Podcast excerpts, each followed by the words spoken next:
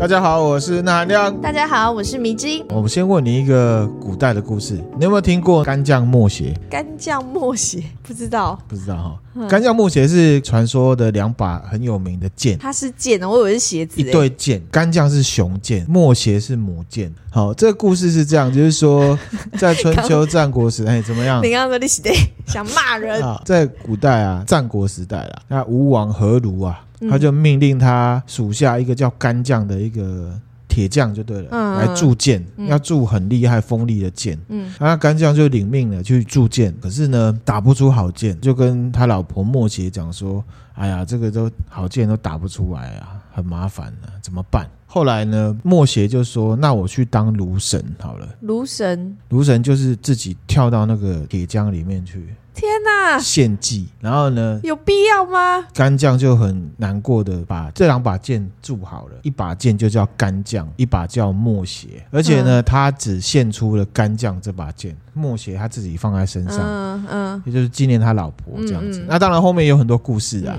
嗯要讲这个是说呢，从以前其实各个文明啊，南美洲也好，欧洲、中国都有这种用活人献祭的方式来制作物品或者是建筑的习惯。建筑好可怕哦！对，这样子的情况呢，在中国或者是亚洲而言呢，因为万物皆有灵的信仰造成的。嗯嗯。好，比方说，你知道上梁仪式？你说把梁放上去的？对，就是要东西启用了，或者是说开始要建造，就会有个上梁上梁仪式。对，那有点像现在的破土典礼，可是破土典礼是开工嘛？嗯，那上梁呢，是因为说以前的建筑物都是以木材作为主要的建材嘛。嗯，那古代人相信万物皆有灵，树呢是因为有灵魂或神灵呐，嗯，依附在上面，所以它可以活起来。嗯，那我们现在把树给锯了，神灵离开就会死掉。嗯，另外一个说法是说，死者的灵魂会依附在树上，然后树就有生命。嗯，那随着树的死亡。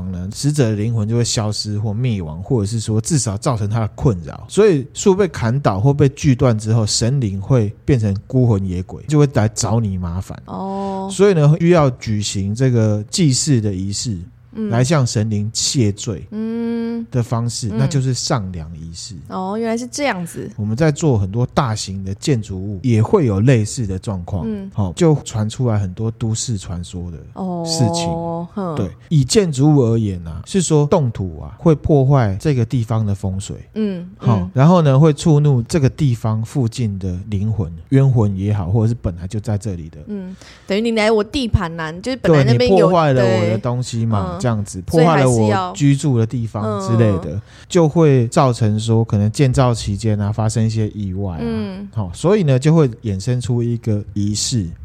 叫做打生桩，打生桩，打生桩就是打击的打，生生命的生，桩就是桩脚，条啊卡桩脚的桩。那它的方式主要就是把活人啊，嗯，深葬在工地里面作为正邪使用，减少意外发生。等下，你是说活人深葬，把活的人活埋在那里的意思吗？对，或者是用一个方式让他死掉，然后把他埋在那个地方。刚刚讲到献祭的概念，他不会很冤枉吗？他不会觉得他才真正要复仇的那个灵？灵魂嘛？啊，我今天如果没有在这里打声桩，嗯、那我这盖东西的时候，灵魂是不是就会来找你麻烦？嗯，那就会有工人死掉。嗯、那工人死掉是干什么？就是我要抓一个灵魂走啊。嗯，那我现在就先给你一个。哦，是哦，有这种这种习俗、哦、有打生桩，而且呢，考古发现啊，最早的打生桩啊，是在中国河南啊。的省会郑州，上一次讲到的，对，有一个二里 省会到底要干嘛？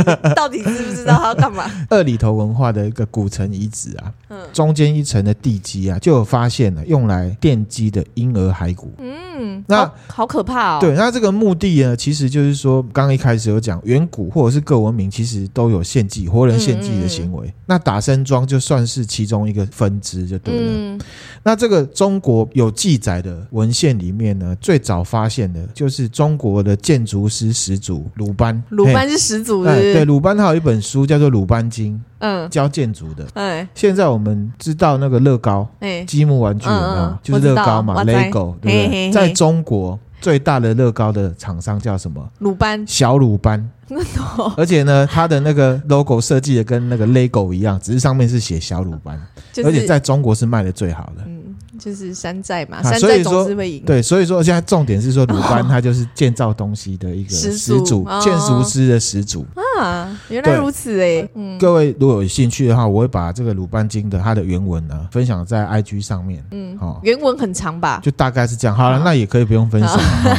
然后其实呢，你知道孟姜女这个秦朝在盖这个万里长城的时候，其实就有打生桩的传闻啊。孟姜女她为什么去哭长城？你知道吗？因为她老公死在长城。对，历史上是讲说她因为建造而死掉了。对对对对，然后也有一说，她其实就是被拿去打生桩了。哦，被人家拿去活人献祭就对。对，那汉朝末年的时候，有一个这个文人呢、啊，他叫做陈琳，他有写到一首诗：“君、嗯、独不见长城下，使人骸骨相称住。”嗯，就是、白话的意思是什么？难道没有看见在长城下面有死人的骸骨在撑住这一座长城吗？嗯、当然，他有文本多义，因为诗本来就是这样。你也可以讲说，他只是在感叹说，当初为了做这个。长城死了很多人，嗯，可是你也可以用都市传说的方式去想说打身装哦。那其实，在亚洲很多的国家都有，譬如说韩国王朝盖的这个皇宫啊，也会使用童男童女来打身装，这个也是历史有记载的。好，那我们残忍，我觉得好残忍哦，这个事情是很残忍。这个呢，在亚洲、东亚地区都有，现在没了吧？我说现在我们在盖大楼，现在有没有？等一下我继续讲，你再来判断到底有没有。好，这跟等一下要聊的内容是有关系的。好，好，好，在日本呢，就有很明显的类似这样子的习俗。嗯，好，在日本这样子的仪式叫做人柱。嗯。Hito 巴西啦，鬼灭之刃里面有很多柱嘛，对，岩柱啊、虫柱什么的，水柱什么都很威。嗯，如果有人要找你当人柱的话，你要小心，不要傻傻的答应。好，人柱不要以为他是九大柱之之一之类的，那是不是不是？没有。譬如说呢，在福井县，嗯，福井县是在日本京都的右上方，嗯嗯，有一个城叫做丸冈城，丸冈城呢是日本现存最古老的城堡之一哦，最古老哦，对，日本五大国宝城。之一，而且呢，它是日本十二个现在的那个，你知道城堡上面有天守阁，嗯嗯，它是原来的建材的，哦，没有被翻修过的，它是国宝，真的，哦，这我们居然不晓得。对，而且呢，它的石原就是那个，你知道城下面不是有石头吗？嗯嗯，那个石原也都是当时当时的，都没有修复过，都没有修过，就是维持的很好。哇塞，那好像很值得一看，是不是维持的很好？对不对？对，为什么维持的很好？因为它在城堡中间中央支柱里面。就有一个人住，有记载，有记载。那王冈城是十六世纪的时候，柴田胜家。你今天早上吃早餐是问我说，嗯、哦，那三个是谁？对，织田信长、丰臣秀吉、德川家康嘛。好。嗯当时呢，在织田信长下面有一个家臣叫做柴田胜家哦，他下令呢要盖这样一座城堡。那可是，在盖的过程里面呢，经常坍塌，很不顺利。嗯，柴田胜家他是下令给一个叫做柴田胜丰的人去盖啦。所以说，柴田胜丰他很着急啊，嗯，盖不好怎么办？就有人呢决定呢做人柱。嗯，那人从哪里找？对，怎么找？就是他的领地里面去找嘛。然后呢，这时候就有一个叫做阿静的一个女生，嗯，她是一个很贫穷的女生，嗯，被选中了，而且她也愿意去当人柱。嗯、那条件呢，是她死后呢，可以换得她的儿子啊，在成年之后成为武士。哦，对，所以穷鬼真的是最可怕的鬼。真的。嗯，然后呢，他就当了人柱了，嗯，啊，那城就盖好，就很顺利的盖好，盖好了。然后盖好之后，只是这个诺言没有实现，因为盖好之后呢，就日本政治环境改变，哈，本能是之变发生，之前信长被杀了，嗯，然后呢，这个城主呢，他就从丸冈城呢，他的领地就挪到了长滨城，嗯，所以呢，没有实现这个诺言。哇，从那次之后呢，每年的春天呐、啊，开始下雨的时候，城堡的护城河都会满出来泛滥，嗯，这王冈城的居民啊，就把它归咎成这是阿静的复仇，嗯嗯，然后呢，这场雨呢，就叫做阿静的血泪，哇。为了平息他的怨念跟怨灵，嗯、人们呢在这个王冈城的旁边，嗯，建立了一个阿静的纪念碑。哦，这在这里，嗯、这是真的，嗯，哦，真实存在的，是真的。日本有这么一个人柱，嗯，的习惯，嗯，这样子。所以他人柱，你的意思说就是把人埋在那个地方。对，并不是把它封，不像灌水泥那样把它封起来这样子，应该是就是蛮、欸、那个形式我不知道哎、欸。哦，好、欸，你想要了解这么清楚，你是要做是不是？我没有，我只是好奇。我们家就只有狗跟我而已，你是要找谁把它做成？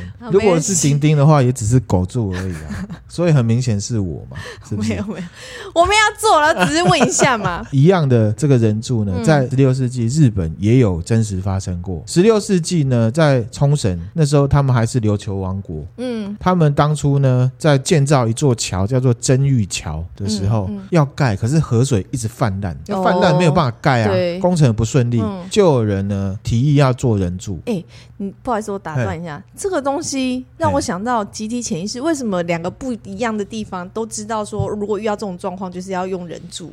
我觉得这个就是文化啦，不是集体潜意识的一种吗？也是有可能，也是有可能是这样子。大家怎么知道遇到如果建筑不顺就要献活祭这种？呃，对啊，活人献祭啊，对啊。其实南美洲啊、欧洲什么地方都有都有，都有这种事情，嗯、对啊。好，题外话，好，我只觉得有可能是万物皆有灵的性，就是说有看不到的力量在影响，然后大家。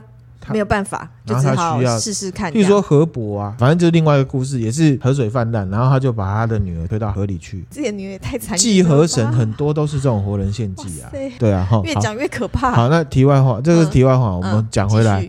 刚刚讲到在琉球王国的真玉桥，嗯嗯，要盖这个桥，对，河水不断的泛滥，嗯，然后呢，就有人说要做人柱，那因为没有办法决定谁来当人柱啊，嗯，谁要，就有人建议一个，我我觉得很蠢、很不科学的方式，用射。箭的方式来进行，哈，就是有一个人站在村外，往天空射出一支箭，然后看这个箭呢射落在哪一家，就由那一家的女儿来当人柱，就很衰啊，这当女生就很衰，对啊，好衰哦，对，就由那一家的女儿来做人柱，嗯，这样子，这是其中一种说法，嗯。这就让我想到，我们现在政府不是在打房吗？嗯，我觉得这是一种好方式。你是说，像空中射出一支箭，然后它落到哪边？对，然后嘞，然后那个房子的女儿就要出来当人住啊。如果你是打房的话，就是很有很多有房子的人啊，他的几率是最高的啊。哦，对耶。对啊，如果这个规矩下去的话，大家房子赶快脱手啊。对耶，对不对？要钱还是要命？选一个。是不是很好的一个方式？是一种方式，但是你说很好，好像没有啦。我觉得蛮有效率的。那如果高楼大厦怎么办？你射到那个那么社区那么多人，再来选吧。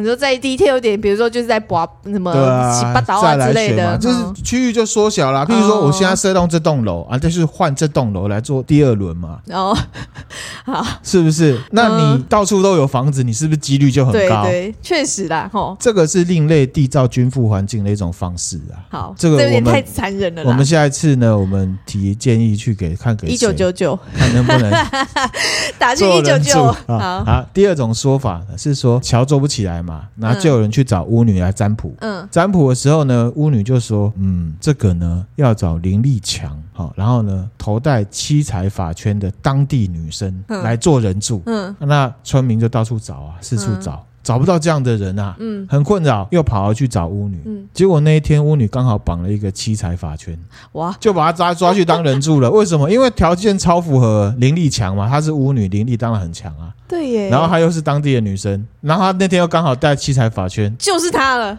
对，就是她就被抓去当人柱了。她是不是也没想到啊？还是没想到？我觉得这是故事是有寓意的。真的，就不要乱。这也让我想到一个整人节目的桥段。什么？你知道有那种整人节目，然后譬如说有一个男生骑着一个脚踏车，然后他白头发，穿着红色的羽绒衣，然后呢就有人走过去，假装在找人，然后就跟那个人说：“哎，先生，请问一下，你有没有看到一个白头发、穿红色羽绒衣、牵了一个脚踏车的男生？” 然后那个当事人通常都会说：“我没有看到。” 然后他试了好几段哦。大家都说我不知道他在哪，我不知道他是谁，我不知道。其实都是在讲他本人，他自己都没有意识到自己就是那个那个整人桥段真的超白痴，超好笑的。好。啊，这个就是呢，人柱，日本也有这样子的打生桩的这个习俗习俗。其实，在香港也有。据说呢，在香港呢，称呼小孩子会有一种说法，当然广东话我不会讲，嗯，它叫做塞斗龙，嗯，就是在讲小孩。那其实塞斗龙呢，是一种蛮残忍的仪式哦。传说古代的时候啊，洪水泛滥，那防洪的那个防洪堤啊，嗯经常会满出来，所以呢，就会有人把一些小孩没有推进去那个堤坝的排水孔里面。那个排水孔就叫斗龙，就把小孩子塞进去，然后呢，把他们牺牲掉，这样子呢就可以退治洪水。他等于是去把人，就是用人去把那个水塞住，这样的感觉，是吗？不是吗？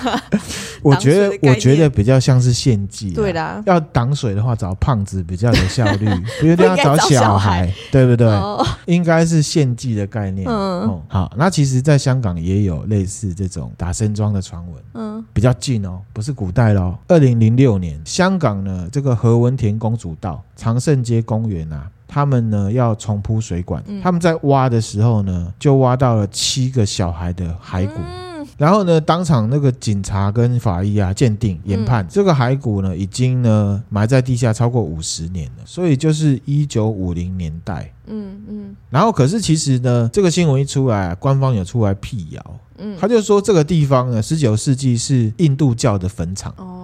二十世纪也开放了其他宗教，譬如说天主教，还有一些华人的坟场埋到这里。那只是因为二战的时候，这个市区发展有没有？嗯，把这个骨头全部坟场全部挖出来，挪到别的地方去。嗯，所以呢，挖到这骸骨呢不稀奇，只是比较奇怪的是说，这七具骸骨啊是叠在一起，嗯，叠在一起，而且都没有超过十岁，所以呢，就有人说呢，这是打生桩，嗯，也是献祭的一种。对，那总之呢。到底是不是呢？反正打生桩这在当时澄清的时候都说这是一种迷信的说法，嗯嗯、反正就是一个都市传说。嗯、然后也有啦，就是说在一九二九年到一九三零年之间呢、啊，嗯、广东这地方其实是被一个军阀叫做陈济棠给掌握了。嗯、那在一九三三年的时候，陈济棠他在广州啊修了一条大桥。现在还在，叫做海珠桥。其实有很明确的就知道说他们有打生桩，找了一对童男童女，然后灌他们酒，嗯，灌醉，然后直接把他扔到海里面去。他们怎么办法做这种事情啊？对，打生桩，然后就让桥可以坚固，然后这个工程可以顺利。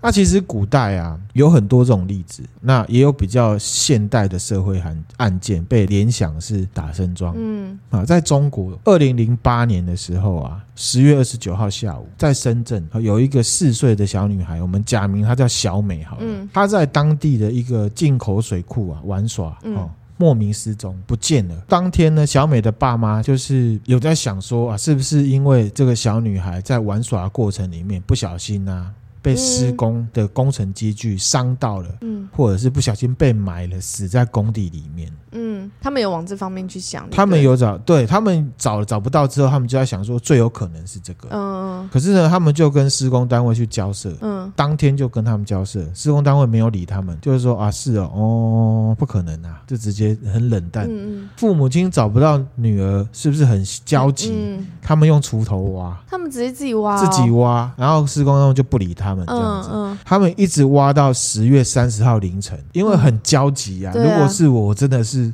发了狂了，对啊，对啊，没有找到。那事实上，其实十月二十九号的五点多的时候，这个小美的妈妈已经报警了。嗯。三十号白天，父母亲再次跟工地施工单位这边来交涉。嗯，施工单位说要挖可以，可是要先签约。什么意思？合约的内容是说，这个挖土机啊，由施工单位我们来出，你们父母亲不用出钱。嗯，然后呢，如果发现了小孩子真的是在这个地板里面的话，施工方会赔他们五万到十五万的人民币。可是尸体要马上火化，不可以报警。这是真实的新闻哦。这听起来就很很有很很怪，对不对？有鬼啊！对。这合约也太奇怪了吧！啊、所以父母亲呢，他们没有，他们没有签，他们自己出钱要去挖土机挖。嗯，可是施工单位不给挖，不同意。嗯，因为其实他们的重点是尸体要火化，不可以报警，而不是挖土机的问题。对，对不对？对。后来呢，是警察干涉之之下才进去挖，结果在地板两公尺深的地方发现了小美的尸体。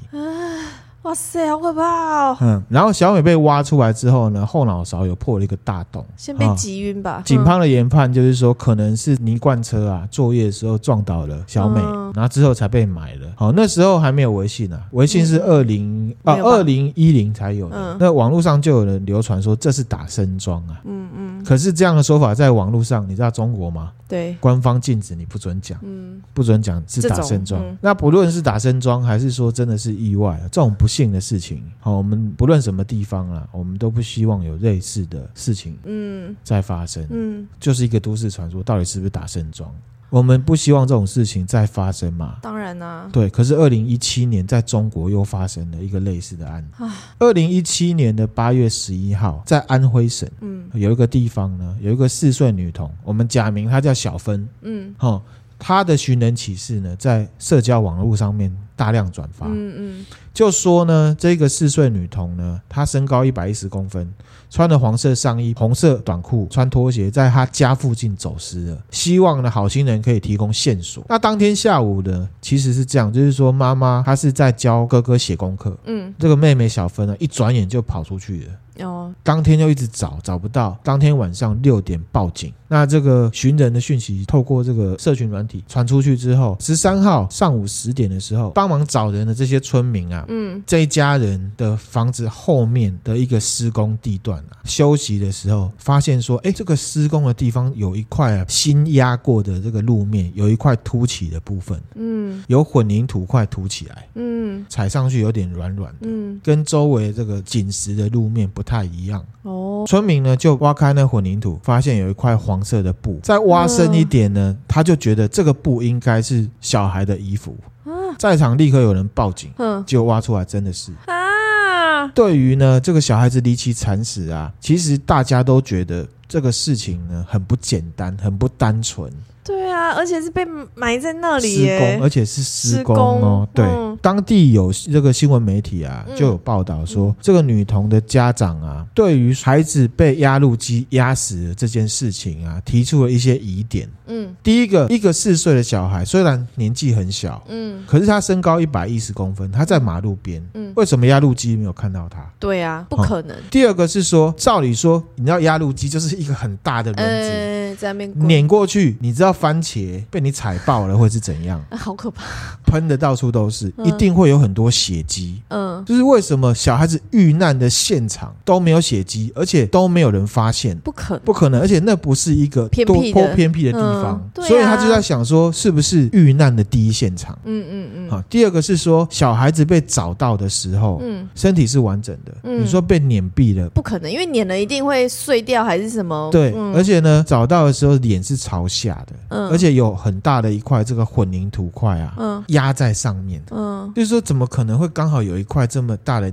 混混凝土块压在上面？对啊，好像是说我先把它压的有混凝土块，上面再弄土，嗯，不是单纯的只有土。土对，所以他就觉得这个是在埋在土里面之后再做二次碾压，嗯嗯，蛮合理的怀疑啊，我觉得对不对？怀疑对不对？可是警方的结论有没有？马上排除他杀。好，那这时候有微信的网速上就开始有人流传，在传。第一个有人说这是打身桩，第二个有人说不论如何都像他杀。先不讲是不是打身桩，嗯，对，然后就开始有人骂警察，嗯，哦，现在警察真好当啊，马上第一时间排除他杀就没问题了。对，因为他们就不用办案了。是不是，然后还有大胆的网民竟然敢说政府为了维稳就包装成公安意外，嗯，我、哦、这很带种。这个不知道现在还在不在哦？不知道。然后我有查一些相关的新闻，嗯嗯差不多呢，它的新闻标题啊。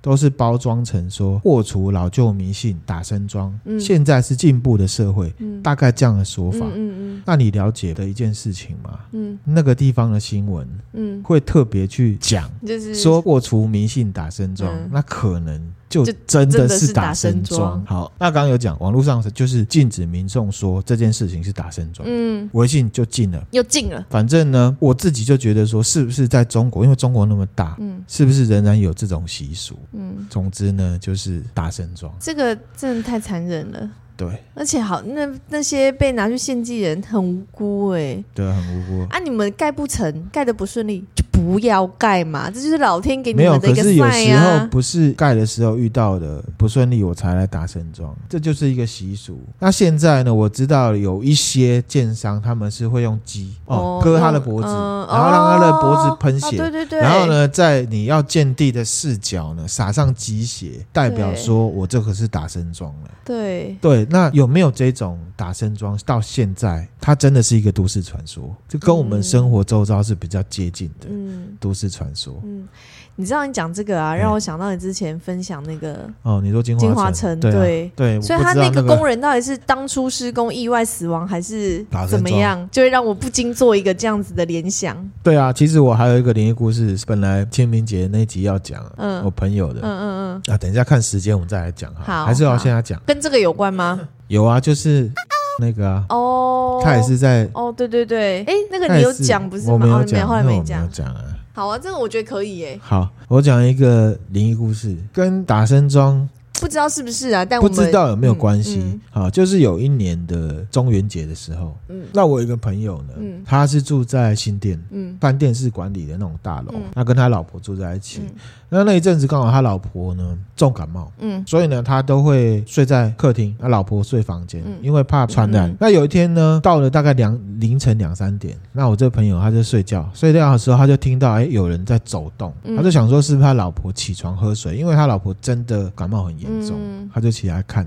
哎，结果没有，他看他老婆在睡觉，嗯，然后他想说他可能是他自己有点睡着，听错了，嗯，那隔天早上呢，他就问他老婆说，哎，你昨天晚上是不是有起来喝水啊，干嘛什么的？他老婆就说，据我所知没有啊，这样子。那老婆也不确定，因为重感冒嘛，头昏昏的。对，然后后来紧接着就是中原普渡的时候，那那个大楼社区呢，他们会有这种统一普渡。那我这个朋友呢，他是属于好奇心比较强的，他就在那个警卫室的桌上就看到。一包呢，迷之祭品。嗯，好奇心可以杀死猫啊。嗯，他真的，他也是猫奴哈。然后他就去呢问这个警卫说：“哎，警卫先生啊，这包是给谁的？嗯嗯，这是怎么回事啊？”然后警卫先生呢也是知无不言啊，哈，就跟他讲说：“哦，这个你不知道，这之前我们这房子在盖的时候啊，我们在地下室啊有一个工人啊牺牲掉了。嗯，然后呢，我们就都会祭拜他。嗯嗯嗯，然后就说：哦，好好，阿内哦。嗯。”然后呢，就有一天假日，礼拜天的下午三点，他一样在客厅睡觉。睡睡之后呢，他就觉得哎，旁边有一个人站在他旁边的感觉，嗯嗯、他就睁开眼睛，哇靠，鬼压床了，不能动。他吓呆了，有一个男生，中年男子站在他旁边，然后恶狠狠的。看着他，他就说：“你现在是要怎样啊、哦？”当然他是说台语了。嗯、你今晚起来弄，嗯，你猛叫贼被冲啥？管理上被逮起啊！然后就一直骂他，嗯、然后就错到你知道？他就哎呦，南无阿弥陀佛了，对不起哦，我不是啊故意哦，你不要来那个我超吓的。然后就闭上眼睛，一直弄弄弄，一直念念念念，他就可以动了。嗯，动了。然后呢，这个中年男子就不见了。嗯，啊，很可怕、欸。他就信了。嗯，啊，然后呢，他们好像立刻马上。搬家，搬家，他们现在搬到土城去了，逃离现场。因为讲打森庄的事情，就不免让我想到这个灵异故事。这个灵异故事，而且是真的，而且它是光天化日，哎，下午三四点。对啊，好可怕哦。对，而且又是施工的时候的工人牺牲。吼，好，我们继续来讲。好，另外一个都市传说，嗯嗯嗯，人肉包子。咦，人肉包子，我觉得这真的很可怕。以前那个港片有没有？好，对啊，现在讲到人肉包子，就想到人肉叉烧包嘛，对不对？我以前小时候很喜欢吃叉烧包，自从看人肉叉烧包之后，我。再也不敢吃叉烧包了。可是叉烧包其实是蛮好吃的。我到现在我还是不敢吃，我就觉得。我讲完之后你就敢吃了。刚刚有讲嘛，就是讲到人肉包子，马上大家就想到人肉叉烧包，对，对不对？可是其实，在一九八零年代，嗯，中国是真的有发生过人肉包子的真实案件。一九八零年代，在中国的西单啊，西单我们去过，嗯嗯嗯，好，那时候台湾还没有 H and M 的时候，我们去西单买了 H&M，嗯，对不对？嗯，好，在一九八二年的时候，北京西区的西单，嗯，有一家包子店，有一天呢，这个包子店的老板他早上开门做生意。嗯。啊，这这老板大概四十岁左右，做生意的时候就有一个客人啊，他买了四个包子，买了四个包子之后呢，客人就就现场吃，嗯，可是呢，他只吃包子里面的肉，他把皮都扔了，嗯，老板呢，他可能也是一个血性男子吧，嗯，他就叮咛客人说，哎，你不要浪费食物，对啊，自己做的东西被这样子弄蛮会，结果客人也是刚好也是血性汉子，嗯，他就反而嫌说包子皮太硬，他不爽吃，怎么样？我买的就是我的东西，我要在地上踩也可以，关你屁事！哦、好呛，好呛哦！然然后呢，吵架嘛，嗯、打起来，嗯、打起来之后呢，老板就拿了这个，你知道民间十大凶器啊，菜刀。不是折凳啊，哦、擀面棍，哦，擀面棍，他就夯了这个客人的头，嗯，客人就晕倒。了。那这时候夯下去，老板的怒气也消了，理智恢复，哇塞、啊，我不该这样子、啊，对，就把人扶扶到他那个店里面一旁休息，生意就继续做嘛，做做做做到中午，老。板忙完了之后，哎，那个人没有起来啊。死掉了，死掉了，死掉了，哇塞了。那你知道一九八零年代还不是很开化，嗯，他就很害怕，嗯，怕警察来找啊，对，来查啊，嗯，所以呢，隔天凌晨啊，大概三点的时候，他要开店，所以他要做包子。他不会把那个人，他就把那个人的人肉拿来做馅，然后其他内脏啊、骨头啊处理掉。啊，好可怕啊！好，然后呢，想不到当天的生意很好。你说那个人肉包子做好之后，生意很好。对，接下来几天还有回头客，就说老板，你这个包子味道特别的倍儿棒啊，够味儿啊，啊，给我来十个，我儿子啊都爱吃啊，什么类似这样子的。然后呢，就像是那个常常我们看那个新闻访问啊，那个餐饮店啊、饮料店有一个新玩意儿的时候，然后记者去采访店经理，啊，店经理都会说业绩成长大约二到三成左右，大概这种感觉。大概是这样子，然后呢，这时候呢，老板本来只是误杀，对不对？对啊，因为尝到甜头了。接下来就变成蓄意谋杀了。嗯，他呢后来还诱杀了店家附近的一对夫妻。夫妻哦，对，做成肉包，哎，好恶。好，这事情啊，为什么会不要看？嗯，为什么会东窗事发？是因为有个医生，嗯，他去买包子，嗯，吃了之后，他觉得这个包子有一种似曾相识的味道。嗯，难道是妈妈的味道吗？哦，并不是，哦，是太平间闻到的味道。嗯，医生可能闻得出来，好厉害哦。可能，我觉得有可能。嗯，他闻得出来，然后医生去报警，就把包子拿给医生，啊，不，拿给警察，拿给警察。那警察本来不相信呢，啊，这搞不好是这个，你知道食安嘛？以前食安什么地沟油有的，他就说搞不好这是死狗、死猫、死老鼠的肉啊，什么什么的。嗯，后来医生就去说服他，他就说我是医生，嗯，我这不是跟你开玩笑。然后警察也想说，一个医生不可能。像一般的无知民众来欧北部，对，他就真的去调查，店老板就被捕了。嗯，这个事情是真的，而且这个事情因为一九八零年代还没有很开化，所以呢，这个案子是到两千年的中期啊，就是两千零五年之后才解封，才知道这个案子。嗯，那引发了民众对这个黑店的恐慌，真的。然后这故事就有很多版本被延伸，就成为了都市传说。嗯，哦，这个是属于中国的都市传说，嗯，这可我们可能比较不知道。所以吵架真的不要找那种餐饮店的老板，对啊，哦，是这样哦，不要找人家吵架吧。以这个案例案例来讲，就是不要跟餐饮店老板吵架。这样餐饮店老板通常因为都是做劳力活，所以都很强，是不是？对啊，然后一方面力很强，一方面他可以把你毁尸灭迹啊，于无形啊，一下擀面棍给你暴击。对啊，哎，擀面棍然后直接把你的肉这样弄一弄。来做菜给人家吃，吃了他也找不到东西啊，无尸好可怕，无尸命案。对啊，哦，对，很可怕哈、哦，这是真的。当初不知道那些人知不知道他们吃的人肉包是什么，那这辈子再也不敢吃。我认为他们应该不知道，因为那时候你这样子是害我连肉包都不敢吃，不是只吃沙，不止叉烧包而已，我连肉包都不敢吃。放心了，没关系。前一阵子我们不是去买了肉包，嗯，你咬了一口就不吃了，其他都我吃的，因为那肉包不好吃。放心，如果有吃到也是我吃，好吗？好，刚刚讲到这个肉包的事情，嗯、对不对？啊，你想到的是人肉叉烧包嘛？对，我们来讲一下人肉叉烧包这件事情。嗯，他这个案子的全名呢，叫做八仙饭店人肉叉烧包。哎，所以那部电影也是依照实呃实际的案件来拍来拍的。我讲完之后，你就可以知道它的差别在哪里了。嗯，嗯好。这个事情发生在澳门，嗯，那我们看的电影就知道说黄秋生啊，嘿，把死者的肉做成叉烧包卖给客人吃掉了，对。但其实这只是大家一个猜想而成为的都市传说，嗯、而且那时候这个电影出来之后，我记得就出现了各种以人肉开头混搭食物的电影。人肉面线，有人肉香肠，有大家有兴趣上网去找。香肠什么东西啊？上网去找，也是港片吗？好像是类似吧，反正我就看到，就觉得啊，不好吃 啊，什么东西都不能吃啊，很痛苦啊。对啊，那其实这个案子到现在为止都是一件悬案，还是悬案哦？悬案。那事情为什么是悬案？就是人肉到底去哪里了？哦，所以它不是真的被拿来做成叉烧包，就被怀疑的哦，被怀疑。那真实的事件是怎么样啊？嗯，要。回到一九八五年，嗯，一九八五年八月八号的中午啊，父亲节，对，父亲节，对，澳门啊，对，一处沙滩，嗯，有人在那边游泳，游泳的时候就发现说，哎，水上怎么有漂浮物？嗯，结果发现呢是尸体的残肢，手跟脚，马上吓到，吓歪了，泳客吓到啊，报警，嗯，报警之后呢，警察来点算，嗯，好，点算出四只右脚的脚掌，两只左脚的脚掌。嗯，然后两只手掌，感觉就是如果而且残肢还会说不出话来，好可怕哦。对，而且残肢已经呢严重腐烂了，泡在水里面呢超过两天。嗯，当时啊，澳门的警方啊，他曾经怀疑说这个是中国来的偷渡客，嗯，遇到鲨鱼被咬了，可是呢随即推翻，嗯，因为呢这个肢体的切口很整齐哦，而且这个手掌啊，刚刚有找到两只手掌，嗯，都被压扁过了，嗯，就有点像是要刻意这个毁灭指纹。所以他们研判啊，这个是分尸之后弃尸。嗯嗯。到了两天后，八月十号，又发现了一只小狗啊，很奔放的、很开心的摇着尾巴，咬着一只女生的手掌，左手手掌出来。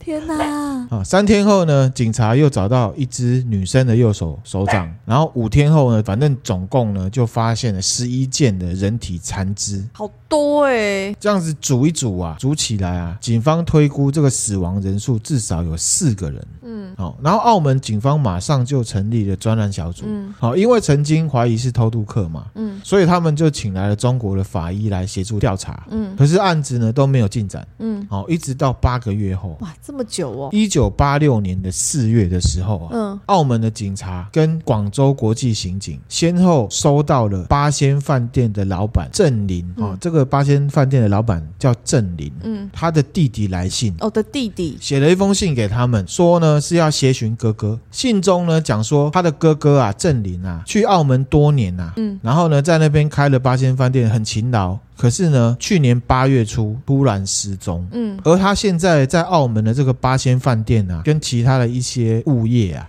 嗯，是被一个一个姓黄的男生所接管，这样接管。嗯，而且最近啊，这个他就想到说，澳门啊，这个海滩啊，不是有发现人体残肢吗？嗯，他觉得是不是他哥哥啊一家遇害了？希望警方可以协助他找出他哥哥的下落。嗯，那这个郑林的弟弟他说呢，他哥哥其实在一九八五年的七月，嗯，发现残肢的前一个月，他有带着他的两个女儿回到中国的老家。嗯，从那时候之后呢，就音讯全无。嗯，那他怀疑呢，他哥哥的老婆叫做陈慧仪啊，跟一个叫做黄志恒的男生有外遇。嗯，所以他怀疑说是两个人串通杀了郑林，然后呢又推测说凶手跟这个陈慧仪啊事后反目，所以呢也被杀了。嗯，走，这个就是郑林的弟弟他的自己的一套的猜想。嗯嗯，那在信里面还有提到说，除了哥哥郑林之外，还有另外九个人，他也都联络不上。好，这九个人包含了他的老婆就陈慧仪。嗯，好，然后呢。郑林的十八岁、十二岁、十岁、九岁跟七岁的儿子女儿，嗯，都不见了。还有陈慧仪的妈妈陈丽蓉也不见了。嗯，陈慧仪的九姨陈真也不见了。嗯，还有八仙饭店的厨师也不见了，也不见了。然后呢，郑林的堂哥连郑林总共十个人不见了，都找不到。他都失联，就找不到人，找不到人，就人间蒸发了。嗯，好，这时候呢，澳门的警方就开始调查。澳门的警方呢，接到这个信之后，他就重新去。检验去年捡到的这个残肢，嗯，他们发现中间有一只手的指纹，嗯，哦，可能留下来还有残余的指纹，嗯、跟九姨啊指纹相似，哦，所以就马上调查，开始监视黄志恒，嗯，访问了八仙饭店附近啊，嗯、认识这个失踪人士的街坊邻居，嗯，他们会去买鸡买鸭嘛，嗯嗯，就会跟那个鸡鸭商啊，嗯，去访谈，鸡鸭商说呢，一九八五年八月四号的下午，嗯，曾经接到这个郑林来电。下单叫货，八月四号还有联络。对，嗯，那职员去送货啊，那店里面都还正常。嗯，可是隔天早上的时候，伙计再去送货，发现呢，八仙饭店外面贴出了休业三天的公告。嗯，然后这个鸡鸭店的这个老板呢，他有去郑林的家里面去敲门，嗯、是一个陌生男子来开门，嗯，然后跟他说呢，郑林哦，他们回家了，他们去珠海了。嗯，八月五号的时候，另外一个失踪者就是这个九姨陈丽珍啊，嗯、也是一样离奇失。踪，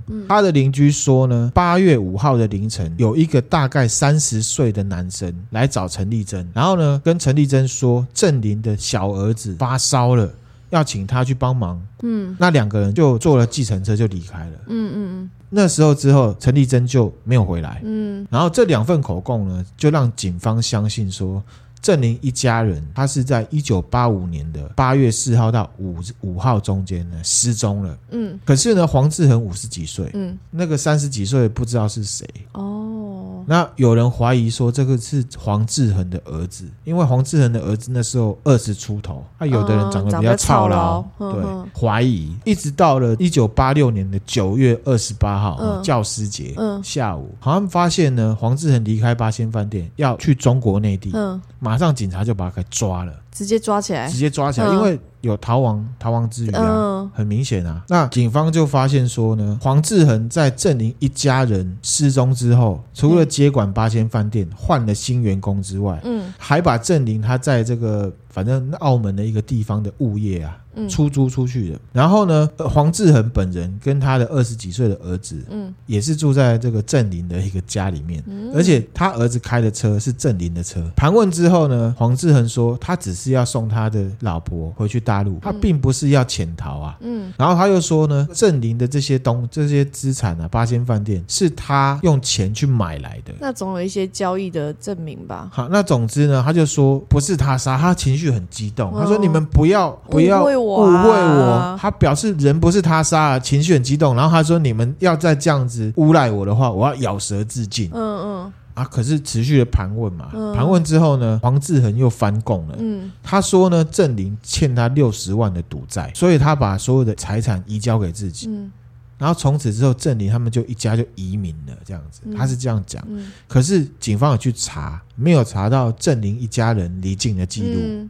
这种谎话很容易被拆穿呐、啊。对，然后呢，警察他就去镇林的一个保险箱里面啊，查出来说有郑林啊一些什么回港证、啊，然后四个小孩的出生证明啊、学生证啊，嗯嗯、然后一些保险箱钥匙。后来一九八六年十月二十月二号，黄志恒呢就被起诉了，因为呢罪证确凿。他就押到澳门的这个监狱里面去。那因为这个事情爆出来之后啊，他关到这个牢里面有没有？他被其他囚犯什么围殴？嗯，就说你这个太变态了，你这杀了那么多人，你强占人家的东西，然后就被打就对了。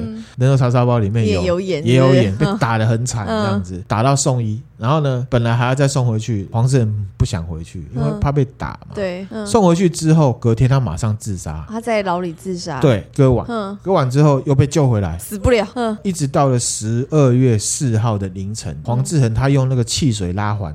嗯，以前的汽水拉环是可以打开的，对，铁的那。他磨一磨之后割完，嗯，到隔天早上狱警发现的时候，他已经死掉了。嗯，其实黄志恒他在死前，他曾经投书给媒体，嗯，他说呢，内文大概是讲说，我是一个要死的人了，嗯，我不会说谎，我之所以在法官面前坦诚一切是有原因的，嗯，因为我被呢严刑逼供，嗯，我被屈打成招，嗯，然后呢，其实这一个黄志恒他本来就是一个。有前科的人，本名叫陈子良。嗯，他本来在香港有杀死过人。哦，然后呢，他杀死过人之后呢，他就等于隐姓埋名，他渡去中国，嗯，躲了一阵子之后，他再回到澳门。澳门，嗯，然后他就说呢，他其实东窗事发，他就说，我本来已经跟陈子阳切割了，嗯，我做的这些事情，我自己非常的悔恨啊，所以我改过自新，改过自新，而且我已经改过自新十几年，而且他小孩子已经长大了，踏入社会，他应该安养晚年了。八仙饭店这个事情，是因为一九八四年的时候，郑林欠我很多钱，而且当时其实我就已经有心要收购八仙饭店，而且这些事情都是有人证，这绝对不是我做，而且呢，我是以死来明志。编辑先生，你看到这信的时候，我已经不在人间了啊，因为他已经自杀了。嗯、所以这案子到底是怎么样？谁杀的？对啊，到底不知道。都市传说点从这里开始。嗯，因为黄志恒死之后，他的狱友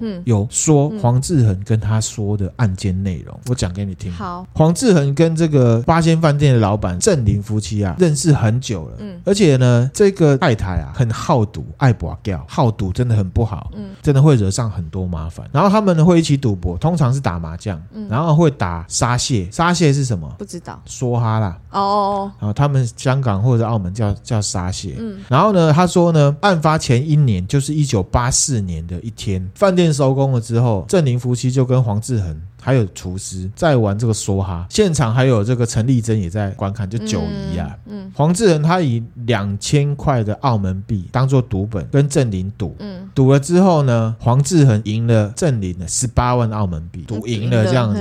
然后那时候郑林呢，他是答应说一年之内他要还清赌债。他现在没有办法还。嗯，如果到时候没有办法还的时候，他会自愿的把八仙饭店抵押给黄志恒。他这样讲。嗯，在这一年里面呢，黄志恒多次的向郑林夫妇讨钱。嗯，啊，都被拒绝，没有要到半毛钱。嗯，一直到一九八五年八月四号的时候，嗯、一样是八仙饭店收工的时候，黄志恒又再一次的跟郑林去要钱，郑林拒绝。那因为之前郑林有讲过，就是要抵押嘛。后来呢，黄志恒就来应，嗯、他就说呢，他已经另外找了一批的厨师，还有一般的伙计，通知他们八月八号要上工，所以你这八月八号你这家店就是我的，直接这样讲，反正就是有纠纷就对了，有吵起来，马上就被郑林拒绝了。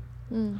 然后黄志恒就心软，他就说呢，不然你就先给我的个两三万，其他的钱你可以慢慢还。就郑林这时候说，还什么还？你又没借据。哦，翻脸，翻脸啊！两方就开始争执。嗯、然后呢，黄志恒就很生气，就拿起了这个啤酒瓶打破，然后呢拉住这个郑林的小儿子，嗯，才七岁。嗯，欺负弱小，然后呢，嗯、命令大家呢不可以动，然后呢，黄志恒就命令所有人互相捆绑，嗯，然后呢把嘴巴塞住，嗯，最后只剩下他的太太跟这个最小的儿子，嗯、然后呢，黄志恒就命令这个太太啊把他儿子绑起来，这时候呢。他的老婆啊，郑林的老婆，郑林的老婆突然就动作很大，就抱起了他的小孩子要跑。嗯，黄志恒呢就冲上去抵住这个他老婆的脖子，嗯，死掉了。哦，死掉了之后，嗯、这时候呢，黄志恒俩攻了，就把所有人都杀了。然后呢，最后一个死的是他的小儿子。然后这小儿子说呢，九姨婆会报警抓你，所以九姨婆是这样子。对。被杀的，所以黄志恒呢之后呢，就到他的讲法是说他自己去找九姨婆，嗯，然后谎称呢正林的小孩发烧，嗯，可是街坊邻居看到是三十几岁的小孩，三十几岁的人去找他这样，对，然后呢黄志恒说他花了八个小时把肢体呢肢解放在这个黑色的塑胶袋，然后丢到这个垃圾桶里面，嗯，啊就留下悬案了，嗯。因为他跟狱友是这样讲，他跟狱友这样，可是因为是狱友讲的，所以没有办法证实到底是真的假的。那当初他那个警察罪证确凿是有，都是间接证据啊，就是说你强占物业，很奇怪这样。对，然后呢，你有很多他们的东西。嗯，确实，可是是不是他杀的？没有直接证据，没有直接证据，这样子，那就留下悬案。嗯、到一九八九年的二月二十号，嗯、有几个这个清洁人员在荡仔，荡仔我们有去过哦，荡仔那边，当仔有个垃圾场，发现了大批人骨啊。啊澳门的警方他连日调查之后，认为这个是属于八仙饭店十名死者的尸骨。嗯，哎，那这段时间那个黄志恒他儿子都没有出来。对，所以就是里面有很多悬疑点，真的，就是说可能黄世仁是不是顶罪，替他儿子顶罪？嗯，对，然后肉去哪里了？因为哈，警方他有对外宣称一些事情，是说第一个，他个残肢化验结果啊。死者并不是被毒死的，那你要想哦，一个打十个有没有可能？我觉得有可能啊，因为那些人一定是很害怕，还有伙计耶。就你比如说他用偷袭的方式啊，没有啊，刚刚过程不都讲了吗？刚刚是先他们在赌博哦，去的时候，然后不是叫谁绑谁，谁绑谁啊，大家都很害怕啊，害怕的时候我不知道啦。我我自己在看，我都觉得至少我觉得可能不是一个人犯案的。对啦，好，然后还有一个点，好，一个点是说。案发的时候呢，嗯，刚好是盛夏，很热，嗯嗯。如果尸体没有及时处理，一定会发生恶臭。嗯，可是而且那个十个人发出的一定很臭，一定会被发现。那当时都没有人来投诉有尸臭，所以就有人就这一点啊，衍生成都市传说，说肉被做成了人肉叉烧包。是这样，到底有没有做成人肉叉烧包？不知道。不知道。电影把这个过程都演出来，嗯、然后肉他把它拿去做叉烧包，对，是这样子演。哦，对，所以不要害怕吃叉烧包，你反而要害怕吃肉包。对，大概是这样的概念。好烦哦。好，那今天呢，我们先分享到这边。嗯、我们今天讲了呢，打森庄的都市传说，对，还有关于食安。包之类的 都市传说，食安，对。对，好，我们接下来呢还会再讲一些其他的，对，好，一些我们耳熟能详的一些名词的都市传说，嗯、而且就发生在我们生活周遭。嗯，好，我们接下来再来分享。对，在期敬请期待之后的都市传说。那我们今天呢就分享到这边啦。对，然后呼吁大家记得追踪我们的 IG。对，IG 是 N A 十一 Overdose，N A 十一 O V E 呀 D O S E。对，然后呢，大家听了觉得有趣的话，也可以分享给你的朋友。然后也请欢迎帮我们多多留言。对，嗯，那今天就分享到这边啦，谢谢大家，拜拜。